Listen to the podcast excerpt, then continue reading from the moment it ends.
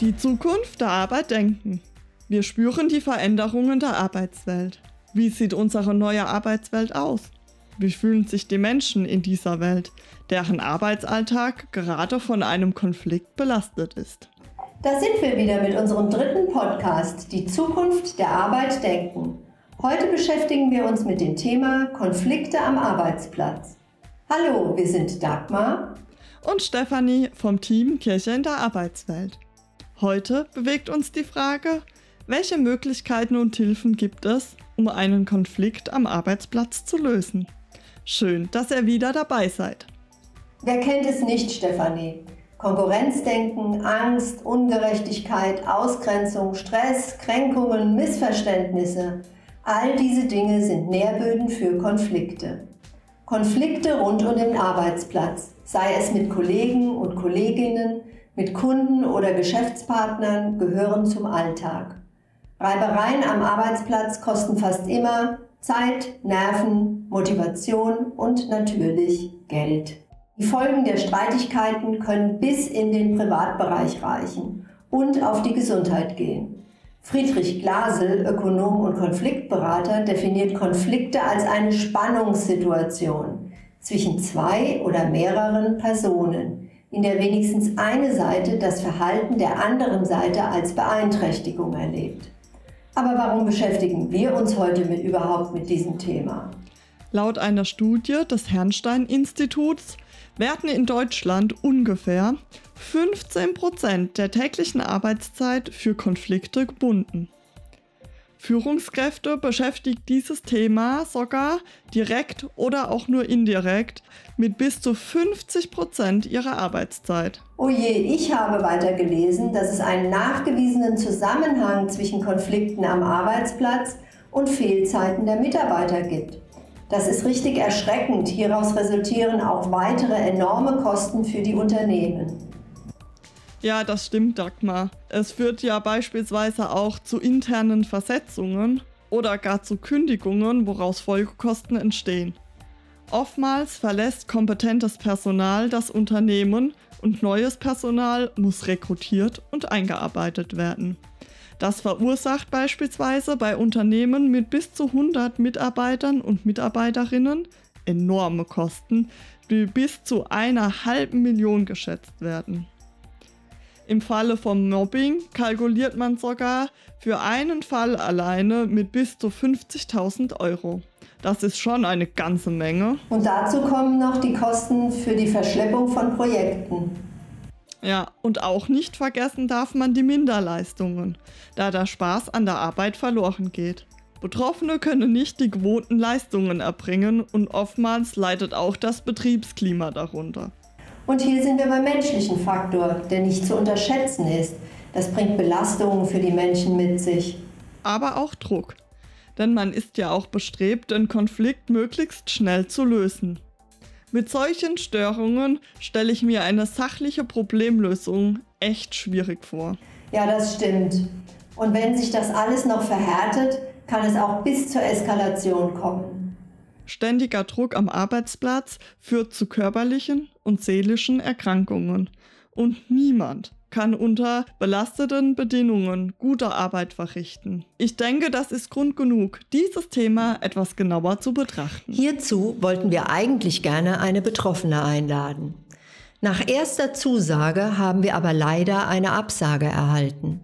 Obwohl diese Person heute in Rente ist, hat sie sich nicht getraut, über ihre Mobbing-Erfahrung zu sprechen und im letzten Moment einen Rückzieher gemacht. Wie groß muss hier die Wunde sein, die diese Erfahrung hinterlassen hat? Imola April, selbst Betroffene, hat eine Petition an Hubertus Heil gestartet. Da Mobbing per Definition psychische Gewalt ist, fordert sie ein Anti-Mobbing-Gesetz für Deutschland, damit Mobbing als kriminelle Handlung behandelt wird. Sie schreibt auch, dass dieses Thema ihrer Meinung nach genauso in den gesellschaftlichen Fokus gehört wie das Thema Missbrauch und berichtet von ihren Erfahrungen. Ich werde es gerade mal kurz vorlesen, was sie schreibt. Mir ist das auch passiert, nach elf Jahren Betriebszugehörigkeit. Ich war eine hochmotivierte Mitarbeiterin, mit ausgezeichneten Arbeitszeugnissen. Meine neue Vorgesetzte nahm es mit der Wahrheit nicht ganz so genau. Und als sie merkte, dass ich da nicht mitmache, wurde mein berufliches Leben zur Hölle. Ich habe diesen Vorfall schon zu einem sehr frühen Stadium der Personalabteilung, einer Vertrauensperson, dem Betriebsrat und der Chefin meiner Vorgesetzten gemeldet, ohne dass jemand aktiv eingegriffen und sie aufgehalten hat. Schließlich wurde ich durch den ständigen Gewissenskonflikt und den enormen psychischen Stress mehrfach krank. Oh, da läuft es mir eiskalt den Rücken runter, wenn ich das so lese. Niemand muss seine Kolleginnen und Kolleginnen lieben, das wissen wir auch. Aber mit ihnen auskommen sollte man schon, auch wenn es manchmal noch so schwer fällt. Wir haben einige Experten gefragt, was für Bewältigungsstrategien es gibt und fragen diese nach ihren Tipps und Tricks im Umgang mit Konflikten. Konflikte sind leider keine Seltenheit und oftmals haben die Betroffenen das Gefühl, alleine dazustehen. Dem ist aber zum Glück überhaupt gar nicht so. Es gibt nämlich spezielle Beratungsstellen, an die man sich wenden kann. Eine davon wird seit vielen Jahren von Irmgard Fischer betreut, mit der wir uns jetzt online verabredet haben. Hallo Irmgard. Ja, mein Name ist ja schon bekannt. Ähm, ich bin Theologin und Pastoralreferentin und arbeite seit 19 Jahren in der Betriebsseelsorge. Jetzt ist Theologin und Pastoralreferentin ja nicht gerade eine Qualifikation für Konflikt- und Mobbingberatung. Deswegen habe ich Zusatzausbildungen gemacht. Zuerst eine Konflikt- und Mobbingberatungsausbildung und irgendwann hatte ich dann das Gefühl, ich möchte noch was dazulernen und dann habe ich noch eine Supervisionsausbildung gemacht. Ja, und wir haben eine Beratungsstelle ähm, für Beratung zu allen möglichen Problemen am Arbeitsplatz und Konflikt und Mobbing sind eben schon die häufigsten. Weil das Angenehmste ist, wir haben in München die Beratungsstelle und wir haben in Rosenheim noch einen Sitz. Ich habe auch schon gerade gedacht, dein Dialekt verrät ja eigentlich schon, dass du ähm, der Betriebsseelsorge München-Freising kommst. Welche ähm, Arten von Konflikten begegnen dir denn so bei deiner Tätigkeit in der Beratungsstelle? Ja, es geht grundsätzlich immer also um Arbeitsplatz. Das habe ich ja schon gesagt. Der Konflikt im Anfangsstadium ist, weil es da einfach noch gute Möglichkeiten gibt, dass man zur vernünftigen Klärung kommt. Also manchmal geht es dann auch relativ schnell, wenn dann Gespräche geführt werden. Ähm, häufiger sind aber eigentlich eher die Konflikte, die schon mehr eskaliert sind weil es braucht ja schon ein bisschen ähm, einen Leidensdruck, dass Menschen in eine Beratungsstelle gehen. Ja. Da ist ja schon das Gefühl da, ähm, das selber nicht mehr handeln zu können. Und die eskalierten Konflikte sind auch die Konflikte, die mit eigenen Mitteln eigentlich oder auch mit Mitteln der Moderation nicht mehr zu handeln sind, sondern wo es ähm, eigentlich schon professionelle Begleitung braucht oder auch ähm, am Arbeitsplatz wäre hilfreich, wenn sowas wie Mediation oder ja, Mediation ist eigentlich so eine Möglichkeit der Konfliktklärung, wenn es sowas dann gibt. Eskalierte Konflikte, an was merkt man denn das? Also das eine ist, dass da schon ähm, Feindbilder entstehen. Also das hat so die Sachebene schon ein Stück verlassen. Es, es bilden sich richtige Lager heraus und, und Feindbilder, die quasi nicht mehr hinterfragt werden. Man weiß, dass der, die andere Konfliktpartei nur noch schlimm ist und alles, was sie tut, wird auch in dieses Bild einsortiert. Also das ist ein Kriterium und das andere ist quasi, dass äh, die Konfliktpunkte immer mehr werden weil man bei keinem Konfliktpunkt zur Erklärung kommt. Und ähm, wenn das eine Weile so geht, dann suchen die Beteiligten auch immer mehr Unterstützer äh, im Außen ähm, und versuchen, die auf ihre Seite zu ziehen. Also die Ausweitung des Konflikts, an dem sieht man die Eskalation und dass immer mehr Menschen äh, mit hineingezogen oder involviert werden dass die Streitpunkte zunehmen. Und das Wichtigste ist eben diese totale Verhärtung auf der Beziehungsebene. Und jetzt so ähm, besondere Form des eskalierten Konflikts würde man dann Mobbing nennen. Da kommt noch hinzu, dass so dieser Wille, dem anderen gezielt zu schaden, vorhanden ist. Also ob es immer ganz bewusst ist, ist so eine Frage. Aber ähm, die Kriterien für Mobbing sind, dass massive, unfaire Angriffe stattfinden und zwar auch nicht einmalig, sondern über einen längeren Zeitraum. Also man kann als Anhaltspunkt einmal drei Monate nehmen, ja. Also dass man da feststellt, okay, das sind immer wieder so unfaire Handlungen und da ist eine gewisse Systematik und man merkt da, dass es quasi auf eine gezielt, auf eine Person gerichtet ist. Also es ist eine Art Sonderbehandlung, die andere Personen nicht erfahren, ja. Und es ist eigentlich immer Machtungleichgewicht dabei der Chef schikaniert äh, einen Mitarbeiter, das ist ein Machtungleichgewicht, weil ähm, eine Leitung halt viel mehr Weisungsbefugnis hat. Oder ist in einem Team, wenn dann zwei oder drei sich auf einen einschießen. Also das ist ein Machtungleichgewicht. Und es ist quasi das Ziel von Mobbing ist eigentlich, dass die andere Person so schlecht dasteht, dass der Arbeitgeber beschließt, dass er es loswerden möchte oder dass, dass der Person so schlecht geht, dass sie selber das Feld räumt. Also das Mobbing zielt darauf ab, dass jemand vom Arbeitsplatz verschwindet sozusagen. Und es ist auch die Konfliktform, wo die Menschen am schnellsten und am massivsten krank werden. Also wir hatten ja noch eine Frau eingeladen, mit der wir ein Interview führen wollten, eine Betroffene. Und die hat jetzt abgesagt. Also ich habe gedacht, diese Wunde muss unglaublich tief sein. Also zum einen ist es ja schon so, dass, ähm, dass es sowas wie eine Schweigepflicht gibt. Also wenn sie darüber redet, muss sie schauen, dass sie es so anonymisiert macht, dass man jetzt, äh, gerade wenn das jetzt ins Internet geht, dass man den Arbeitgeber nicht erkennen kann und auch nicht den Ort, wo das passiert ist. Also sie müsste da schon rechtlich wirklich aufpassen, weil sie könnte jederzeit sonst vom Arbeitgeber Anzeige bekommen, ähm, dass sie sowas öffentlich macht. Das ist das eine. Also wenn Betroffene über ihre Situation reden, müssen sie eigentlich vorher sich vom Anwalt beraten lassen, wie sie es machen, dass ihnen nichts passiert.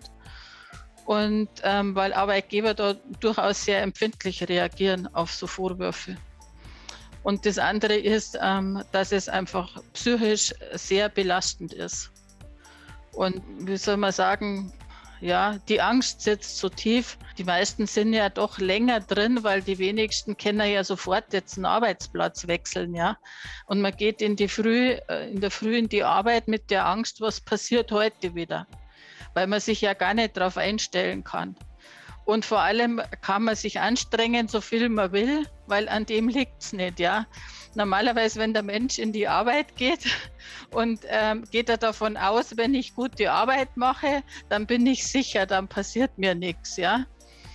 Und das gut, dass da und dort der Fehler passiert, das ist so, aber normal, normalerweise gehen wir davon aus, wenn wir gute Arbeit machen, ist alles okay. Man kriegt vielleicht einmal da und dort einen kleinen Rüffel, aber oder wird darauf hingewiesen, dass dieses und jenes nicht passt.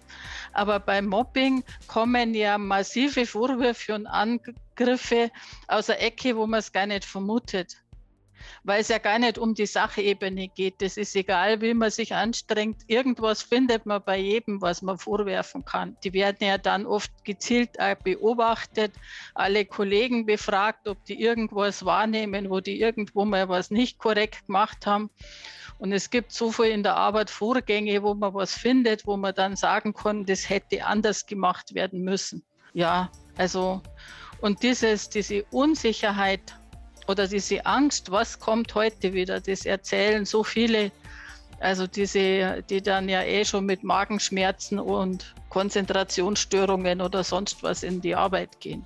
Ja, da sieht man halt auch, wie komplex das Thema ist. Und es hat auch nochmal verdeutlicht, du hast im Vorfeld gesagt, du könntest Stunden über dieses Thema reden.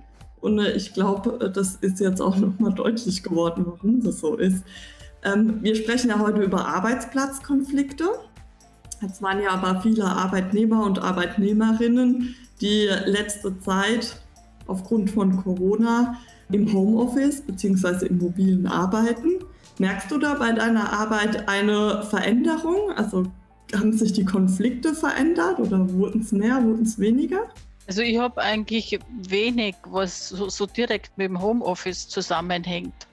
Oder meine Vermutung ist, auch das hängt nicht direkt mit dem Homeoffice zusammen. Es gibt natürlich ein paar neue Konfliktthemen. Also es gibt so Vorgesetzte, die sind nur misstrauisch, wird da auch gearbeitet zu Hause, da wird dann gefragt, was haben sie den ganzen Tag gemacht, ja. Also es ist, äh, Vorgesetzte gehen unterschiedlich entspannt mit der Situation um. Und wenn natürlich vorher schon was war, wird natürlich, darf jemand ins Homeoffice oder nicht, auch benutzt. Ähm, die, die, mit denen die Beziehung gut ist, die dürfen und da, wo schon irgendwas gewesen ist, die dürfen nicht. Aber das war ja jetzt quasi vor dem Homeoffice auch schon da, aber zeigt sich da halt noch mehr. Und gibt es eigentlich so einen äh, Klassiker, also ein Konfliktthema, das dir immer wieder begegnet? Es gibt ähm, eine Reihe von Klassikern. Also ein Klassiker ist Neue im Team. Also da knirscht es ja ganz oft. Also manchmal tragen Vorgesetzte im Vorfeld den Konflikt schon hinein, indem sie ankündigen, dass jetzt ein besonders toller Mitarbeiter kommt, mit dem die Zahlen steigen werden oder wo sie schon gespannt sind auf die Rückmeldung, was der hält von der Performance, die sie da machen oder so. Und das ist natürlich eigentlich äh, die Botschaft an die ähm, bestehenden Mitarbeiter, dass sie nicht gut sind aus Sicht des Chefs. Und wenn, wenn jemand mit so einer Vorbelastung neu ins Team kommt, ähm, der wird nicht unterstützt von den Kollegen und Kolleginnen. Im Gegenteil, die tun alles dafür, um, um dem Chef zu zeigen, dass der Neue nicht so gut ist, wie er meint. Und das ist eine Hypothek, da kann niemand was dafür. Und Vorgesetzte denken sich nichts. Die sind vielleicht begeistert, ja, weil sie haben da einen neuen, äh, neuen äh, Beschäftigten gewonnen, der so Gutes mitbringt und denken das gar nicht. Also es ist quasi, aber das ist ein Klassiker. Ähm, wenn, wenn welche als so vom Chef so hervorgehoben werden. Und der andere Klassiker bei neuem Team ist, welche, die ganz schnell ganz viele Verbesserungsvorschläge haben. Also da ist das Echo auch nicht so positiv. Was auch ein Thema ist, was immer wieder vorkommt, sind Vorgesetzte, die ähm, leicht kränkbar sind oder verärgerbar. Die teilen aber dann nicht mit, dass sie das jetzt total geärgert hat oder dass sie das und das nicht möchten, sondern schikanieren die Leute. Und was natürlich immer Thema ist, Arbeitgeber, die Beschäftigte loswerden wollen, sei es, weil sie einen Betriebsrat gründen wollen oder weil es halt ähm, erkrankt sind, äh, schwerere Erkrankung gehabt haben und das Ausfallrisiko dem Arbeitgeber zu hoch ist. Und das ist jetzt gerade mit Corona sehr häufig, weil Personalabbau ist. Und immer wenn Personalabbau ist, versucht man quasi kranke Ältere loszuwerden, weil man die über den Sozialplan nicht loswerden kann. Und das, äh, die kriegen dann ähm, Angebote für Aufhe Aufhebungsverträge und wenn sie die ablehnen, sind sie halt unter besonderer Beobachtung. Manche beobachten nur und greifen zu, wenn sie was finden und manche üben Druck auf, aus und konstruieren auch Situationen, dass dann was zu finden ist. Wahrscheinlich kann man nichts machen, wenn man den Status besonderer Beobachtungen zugeschrieben bekommt. Aber hast du vielleicht dennoch irgendein welche Tipps, was man vielleicht im Vorfeld ähm, machen kann, um vielleicht auch einen Konflikt zu verhindern? Also sowas, was ich jetzt zum Schluss äh, gesprochen habe, kann man nicht verhindern, weil das einfach Entscheidungen der Geschäftsleitung sind. Aber ansonsten für alles, was ein normaler Arbeitsplatzkonflikt ist, ähm, es geht gar nicht darum, dass man den Konflikt verhindert, weil Konflikte normal sind. Wichtig ist zu verhindern, äh, dass, man, dass er so eskaliert, dass er sich verhärtet und dass man zu keiner Klärung mehr kommt. Und, ähm, und also für das ist, ist, ist es sehr hilfreich, äh, dass man Dinge früh anspricht und nicht wartet, bis man quasi, bis einem völlig der Kragen platzt und dann marschiert man los und haut alle Vorwürfe von den letzten fünf Jahren auf einmal los, ja.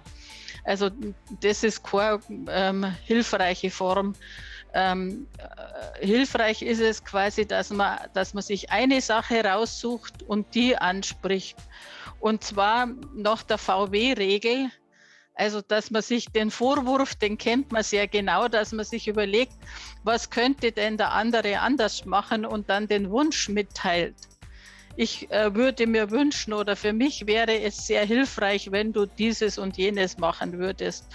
Oder mir ist aufgefallen, das und das oder mir wäre wichtig oder es, das und wenn du das und das anders machen könntest.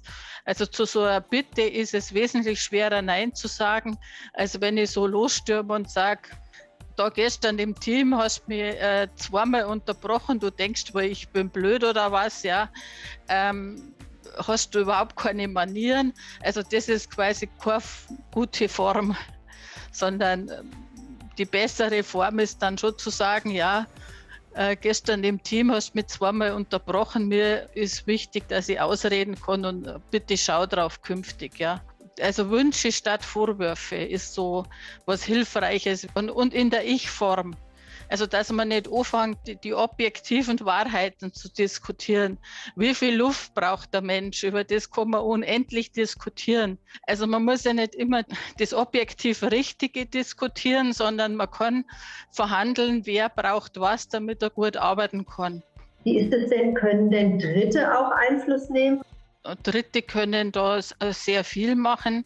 Also gerade wenn es jetzt so um Gerüchte geht oder um Weitererzählen. Manchmal werden ja vermeintliche Fehler dann weitererzählt durch die ganze Abteilung. Weißt schon, jetzt hat er wieder das und das gemacht oder hat sie wieder. Dass man zu sowas einfach sagt, da beteilige ich mich nicht. Das ist die sanfteste Form. Aber besser ist natürlich dann auch zu sagen, dass man sowas nicht gut findet. Also, weil das möchte ja keiner für sich haben. Wenn ich jetzt natürlich der Praktikant oder äh, ein Lehrling bin, dann habe ich nicht die Position oder die neue, die gerade ins Team gekommen ist, ja. Aber wenn ich halbwegs die Position habe, dann kann sowas das völlig unterbinden. Also gerade das, was in der Gruppe stattfindet, kriegt ja Fahrt durch die Gruppendynamik und dass sich viele beteiligen. Mit den Leitungen ist es natürlich ein bisschen schwieriger, weil ein unbeteiligter Kollege wird jetzt kaum ein Chef sagen, dass er das fies findet, was er macht. Ja. Machen manche, haben den Mut, aber da kommt es darauf an, welche Position jemand hat. Und ähm, das können Menschen schon einschätzen, ob sie sich sowas leisten können oder nicht. Aber eigentlich müssen Führungskräfte sagen, das sind Umgangsformen, die wollen wir in der Firma nicht und deswegen hat das und das und das zu unterbleiben. Mobbing gibt es nur, wenn Führung nicht, nicht hinschaut oder beteiligt ist. Irmgard, ich habe meine Fragen schon alle gestellt, aber ich möchte äh, dir auf jeden Fall jetzt noch die Chance geben, irgendwas, was dir vielleicht am Herzen liegt oder was dir besonders wichtig ist, noch zu sagen. Dann bin ich jetzt gerade am Überlegen. Ja, vielleicht ähm, wenn so Schikanen, wenn es gerade sowas auftritt, also viele wollen das zuerst gar nicht glauben, weil man es ja nicht, weil man es einfach nicht nachvollziehen kann, warum auf einmal, ja. Aber dass man das ernst nimmt und nicht zu lange wartet. Also auch wenn man sich unsicher ist, ist das richtig, ist das wirklich Mobbing oder also an sowas denken ja viele erstmal gar nicht. Aber wenn sie merken, dass so unfaire Sachen laufen, nicht zu hoffen, dass das von selber wieder verschwindet, sondern frühzeitig äh, sich Hilfe suchen oder mit anderen darüber reden, wie die das einschätzen, weil meistens verschwindet das eben nicht von selber und je länger man in sowas drinsteckt, desto schwieriger wird es auch dann noch was zu tun. Dann vielen, vielen Dank für deine Mutmachworte zum Schluss und vor allem für deine Zeit. Ich fand es super spannend. Ja, ich auch. Super. Ich wünsche dir noch einen schönen Tag. Unser nächster Gast am Telefon ist Markus Schulze. Er ist freier Theologe, in der Teamentwicklung und dem Konfliktcoaching tätig. Spannende Bereiche, Herr Schulze. Gefunden habe ich auch noch die Schlagworte Persönlichkeitstraining, Achtsamkeitstraining, Bewusstseinstraining. Vielleicht sagen Sie kurz in eigenen Worten was zu sich. Ich sage jetzt erstmal herzlich willkommen. Ganz herzlich willkommen auch von meiner Seite zu dieser Podcast-Folge und ich möchte mich Ihnen sehr gern vorstellen. Mein Name ist Markus Schulze. Sie haben schon einige Bereiche angesprochen. äh, meiner Tätigkeiten. Von meinem ursprünglichen Beruf bin ich evangelischer Theologe. Ich habe Theologie studiert und dann 14 Jahre auch in diesem Beruf gearbeitet. Es gab 2014 in meinem Leben dann eine größere Veränderung, als ich den kirchlichen Dienst verlassen habe und bin seitdem als Sozialarbeiter tätig und habe meinen eigentlichen Beruf in eine freie Selbstständigkeit geführt und bin als freier Theologe und äh, als Berater und Coach für Menschen tätig. Berufsbegleitend habe ich noch ein Masterstudium mit Schwerpunkt auf systemische Beratung absolviert, weil die Themen Persönlichkeitsentwicklung und äh, Teamentwicklung, das Miteinander von Menschen von jeher ein Thema ist, was mich interessiert hat, wo ich bemerkt habe, dass da eine große Leidenschaft bei mir entsteht. Und äh, habe gemerkt, dass ich auf diesem Weg vieles verbinden kann. Ein beruflicher Schwerpunkt meine Selbstständigkeit als freier Theologe, unter anderem als sozialer Ansprechpartner für die Mitarbeiter der Kreisverwaltung Germersheim tätig. Das scheint mir ein großer Erfahrungsschatz zu sein. Was für Arten von Konflikten haben Sie denn bisher kennengelernt? Die Mitarbeiterinnen und Mitarbeiter haben die Möglichkeit, äh, mit allen ihren Anliegen zu mir in die Sprechstunde zu kommen. Es gibt also da keine Vorgaben. Themen sind nicht auf bestimmte äh, Bereiche begrenzt und äh, entsprechend groß ist auch die Vielfalt der Themen und äh, Anliegen der Mitarbeiterinnen und Mitarbeiter, die zu mir in die Beratung kommen. Dieses Beratungsangebot führe ich jetzt seit zwei Jahren in der Kreisverwaltung Germersheim durch. Und im Laufe der Zeit haben sich meines Erachtens äh, sechs Schwerpunkte herauskristallisiert.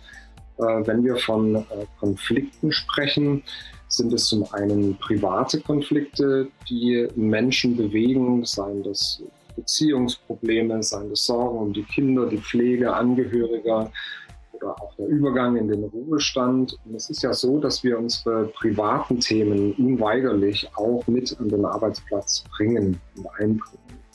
Deshalb oft, ähm, sind oft Konfliktsituationen im privaten Umfeld Gesprächsgegenstand. Ein weiteres Feld, was immer wieder zutage tritt, sind Konflikte unter Mitarbeiterinnen und Mitarbeitern. Auch dort sind die Gründe ganz unterschiedlicher Art. Das äh, können Kompetenzfragen sein. Das, äh, da kann eine unterschiedliche Bezahlung bei gleicher Tätigkeit für Unmut sorgen. Da kann es äh, um die Verteilung der Aufgaben innerhalb eines äh, Bereiches gehen. Auch dort der Konflikt zwischen Mitarbeiterinnen und Mitarbeitern ist immer wieder Thema und auch ein großes Feld nehmen Konflikte im Verhältnis zu Vorgesetzten Führungskräften ein, wo immer wieder auch äh, Gesprächsbedarf entsteht. Darüber hinaus gibt es dann auch noch weitere Themen, es können Überlastungen sein durch die Tätigkeit, durch die Menge der Tätigkeit. Es kann die Vereinbarung von Familie und Beruf sein, Entwicklungsmöglichkeiten, die sich für Mitarbeiterinnen und Mitarbeiter in einem Betrieb, einer Behörde stellen. Und natürlich auch ist ein großes Feld, was Ratsuchende in die Gespräche einbringen, die seelische Gesundheit.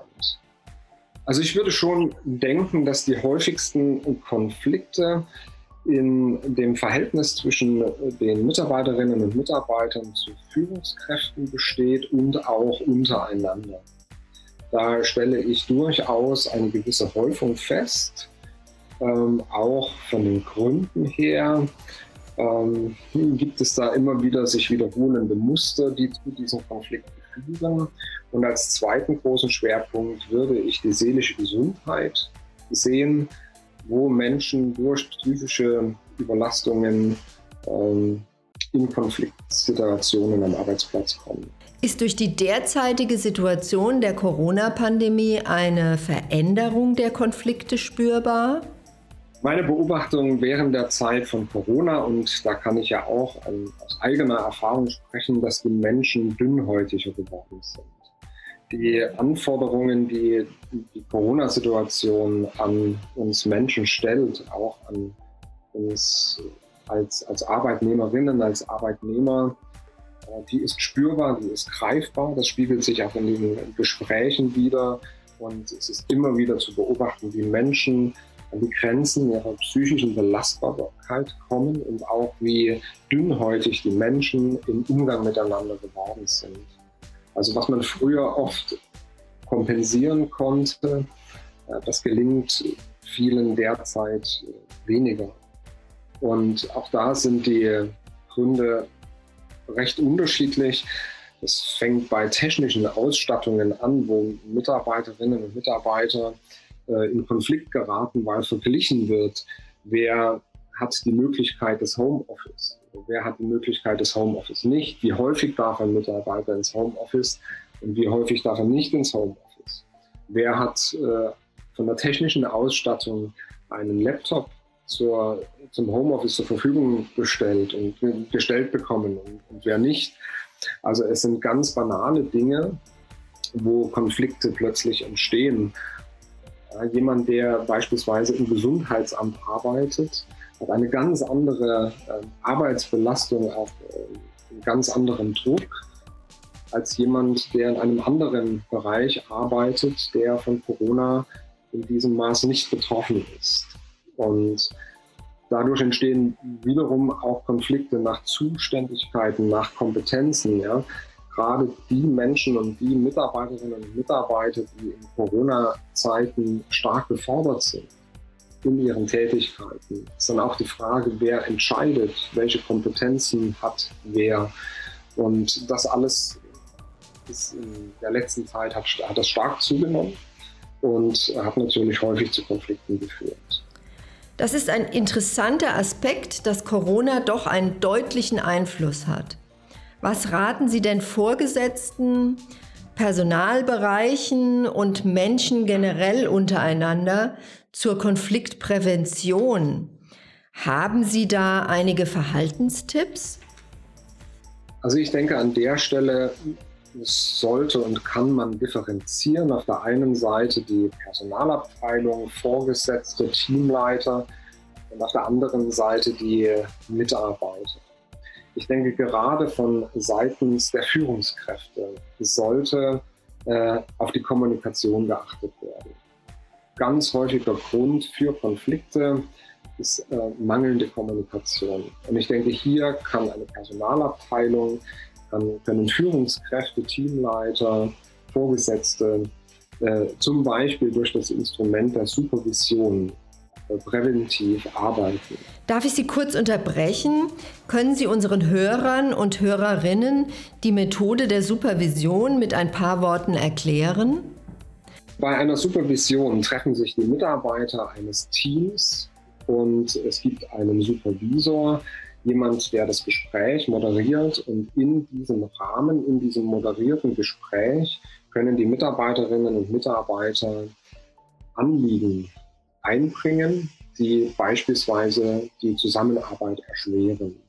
Und dann wird gemeinsam in diesem Gruppensetting äh, nach Möglichkeiten und Wegen gesucht, wie man diese Unstimmigkeiten oder diese Anliegen so bearbeiten kann, damit keine Konflikte entstehen, beziehungsweise bestehende Konflikte aufgelöst werden. Aber wo eben alle an einem Tisch sitzen und keine 1 zu 1 Situation.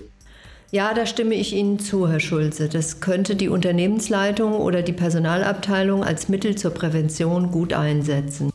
Absolut. Und ich sehe da auch ähm, eine Ebene tiefer, regelmäßige Teamtreffen, dass man sich wöchentlich, monatlich und sei es quartalsweise als Team trifft, um gemeinsam zu sprechen, was sind die Themen, die aktuell anstehen, äh, wo steht man in Projekten, wo steht man in den Aufgaben, dass man gemeinsam im Team einfach eine Standortbestimmung äh, vornimmt, dass man über Personalsituationen, wenn Krankheitszeiten sind, informiert ist.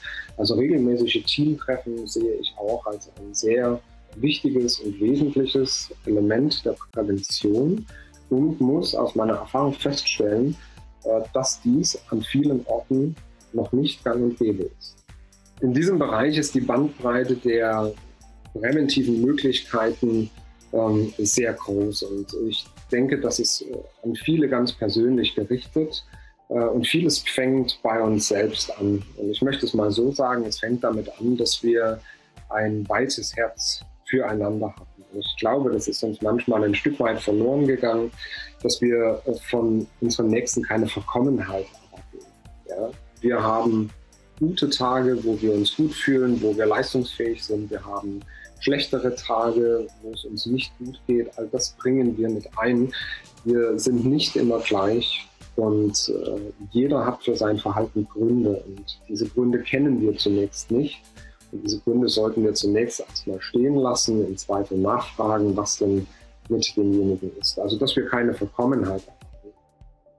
Was ich einen ganz wesentlichen Punkt halte, ist, dass wir einander positive Rückmeldung geben dort, wo es angebracht ist.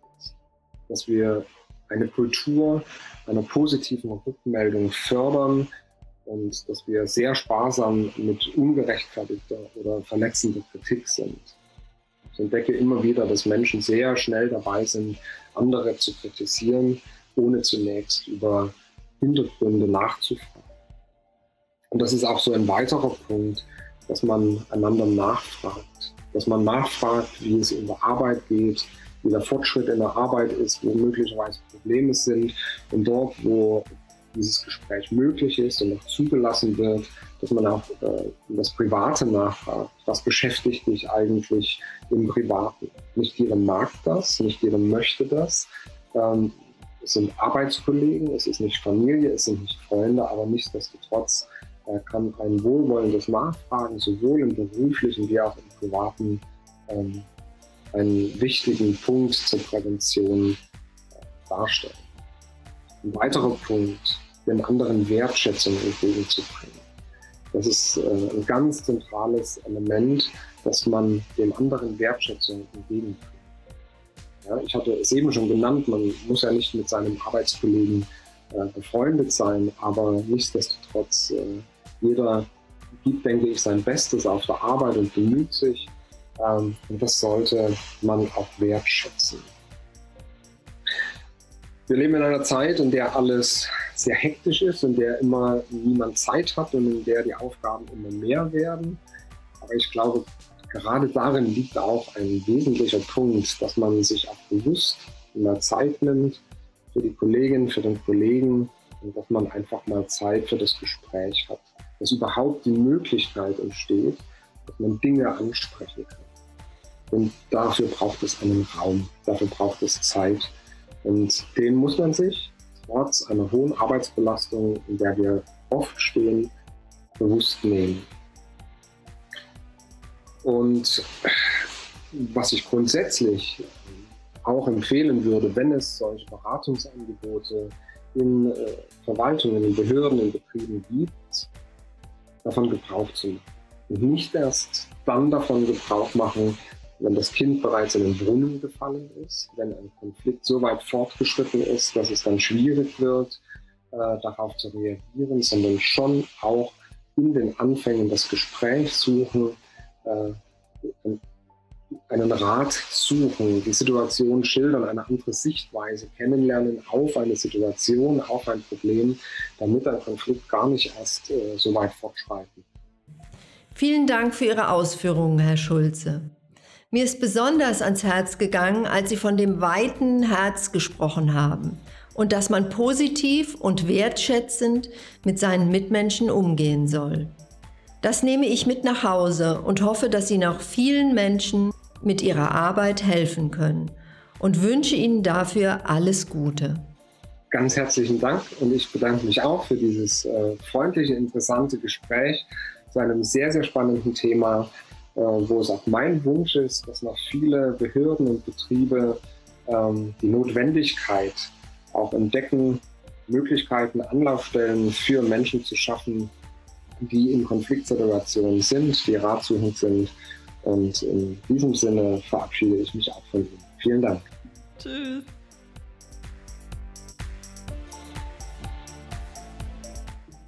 Kein Satz hat Paul Watzlawick so berühmt gemacht wie dieser. Man kann nicht nicht kommunizieren. Zwischenmenschliche Kommunikation ist also unser Alltag. Was so alltäglich ist, ist doch auch Routine. Es müsste für uns das Einfachste der Welt sein. Ist es aber oft nicht. Wir erleben es tagtäglich in allen Bereichen und auch in der Arbeitswelt.